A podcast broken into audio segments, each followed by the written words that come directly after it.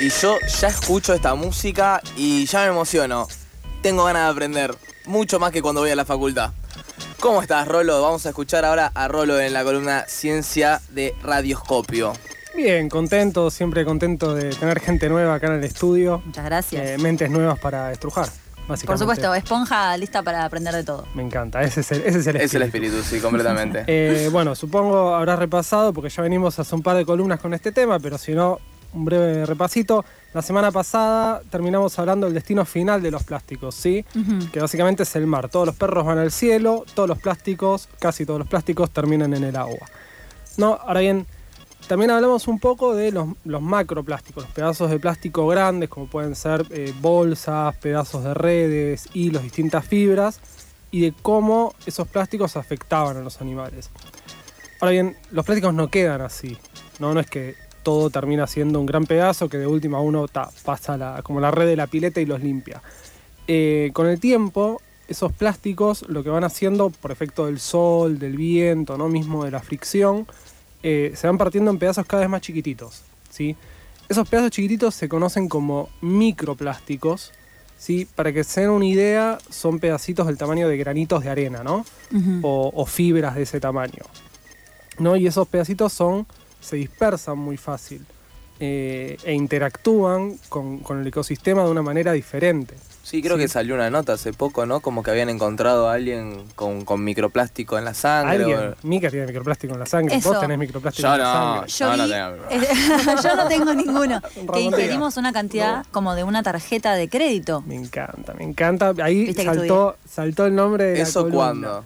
Bueno, eh, básicamente... O sea, en la vida tenemos una tarjeta de crédito de microplástico. Exacto. O sea, el tema es así. Para empezar, o sea, aclarar que es un tema que está eh, muy de moda, por así decirlo. ¿no? La ciencia tiene sus modas Sí. también, es un tema muy actual y se está investigando mucho para determinar cuál es el efecto en, en los organismos de estos plásticos, porque no está del todo claro. Y las evidencias varían un poco desde que, bueno, de que tanto no hacen a, bueno, efectos negativos, que ya para mí con un par de efectos negativos eh, es más que, más que suficiente, ¿no? Entonces vamos a enfocarnos un poco en eso y en cómo es que llegamos a tener nosotros eh, estos plásticos.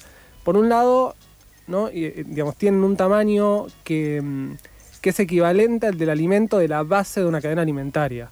Si entonces, como te diga, vos tenés, te voy a poner un ejemplo, no sé, un crustáceo tipo krill que come materia orgánica flotando, ¿no? Pedacitos de basura orgánica que flota, ¿no? Caquitas, animalito muerto, todo lo que queda, hay, hay animales que de, de pequeño tamaño que se lo comen. Bueno, estos microplásticos eh, son de esa escala.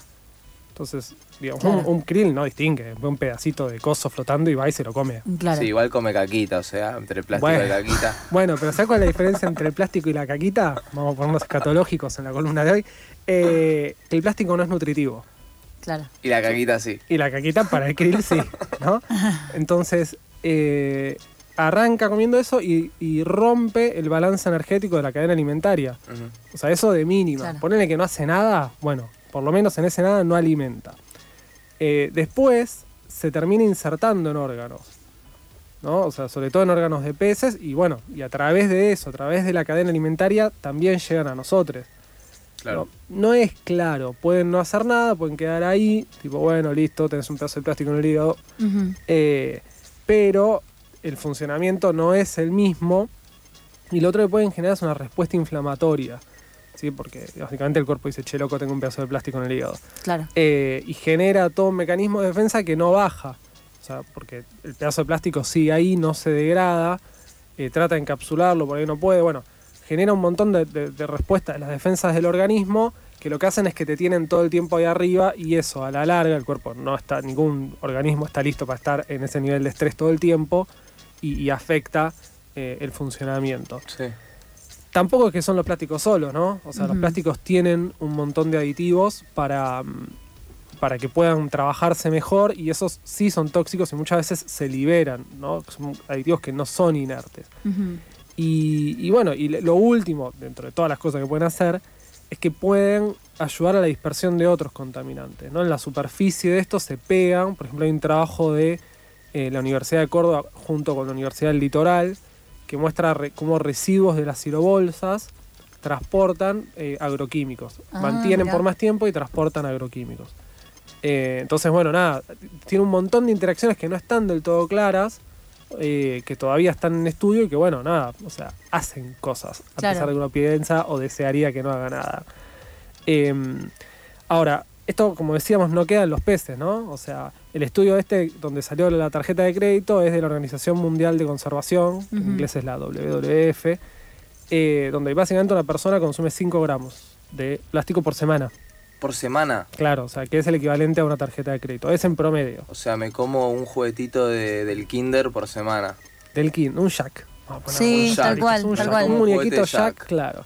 Sos como Ricky Ford, casi. Wow. Eh, Es impresionante.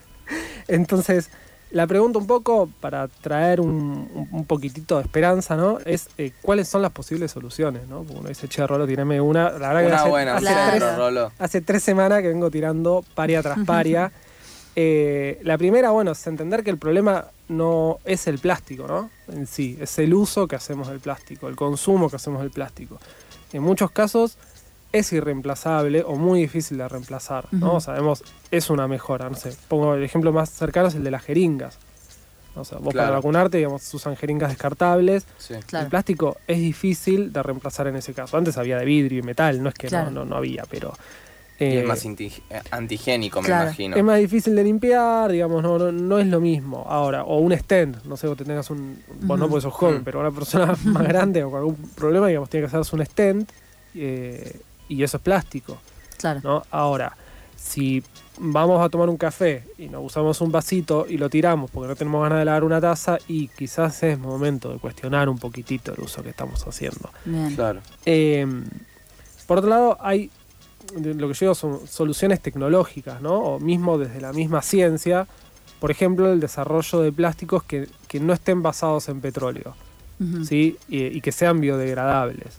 ¿No? Por ejemplo, hay un plástico, un film hecho con, con investigadores de acá de la Universidad de Buenos Aires en base a mandioca. O sea, fécula de mandioca, yerba para darle color y que se degrade más rápido. Eh, bueno, eso es, es otras, otra posible solución. No es de un solo lado la solución, ¿no? Seguro. Y por último, va, ante último en realidad, soluciones regulatorias, ¿no? Eh, acá hubo una ordenanza municipal 24.115 para prohibir el uso de plásticos de, de un solo uso, la Ujú. redundancia, y habría que ir hacia responsabilidad extendida del productor, ¿no? Digo, si vos vas a meter eh, un producto que tiene determinadas características, bueno, no es que solo el consumidor es responsable, si bien Claro. también lo es, lo somos, eh, sino bueno, generar desde ese punto de vista, bueno, encargate un poco también de lo que, Obvio. Lo que estás de produciendo. lo que producís y de lo que vivís también, ¿no? Ujú. Que no Eh, recaiga toda la culpa en el consumidor, porque es- hoy en día es como, bueno, reciclás porque es la única salida que hay. Claro. Y eh, hay también, vos que lo estás produciendo, estás sacando plata de eso. Tal cual. Sí, extender la responsabilidad a toda Sí. una sociedad y con las distintas partes que, que le corresponden también. Y ahora por último, sí, lo que, lo que, un poco lo que decías vos y un poco en spoiler de, de algo con R, eh, bueno, nada, cambiar el enfoque con respecto al impacto de qué, cuánto y cómo consumimos. Y una cosa que está muy en boga, esto que decís vos, que es el enfoque de reducir, reutilizar y reciclar, las tres R's. Eh, nada, eso cada uno desde nuestro lugar, de vuelta, cambiar el enfoque y hacernos esas preguntas de qué, cómo y cuánto eh, y un poco para qué consumimos. Excelente. Bueno, muchísimas gracias, Rolo. Me encanta, me encanta esta columna porque me voy aprendiendo un montón. Eh, gracias a ustedes, chicas, me encanta condensar así, zoom, ciencia, Inyección de ciencia. un toque.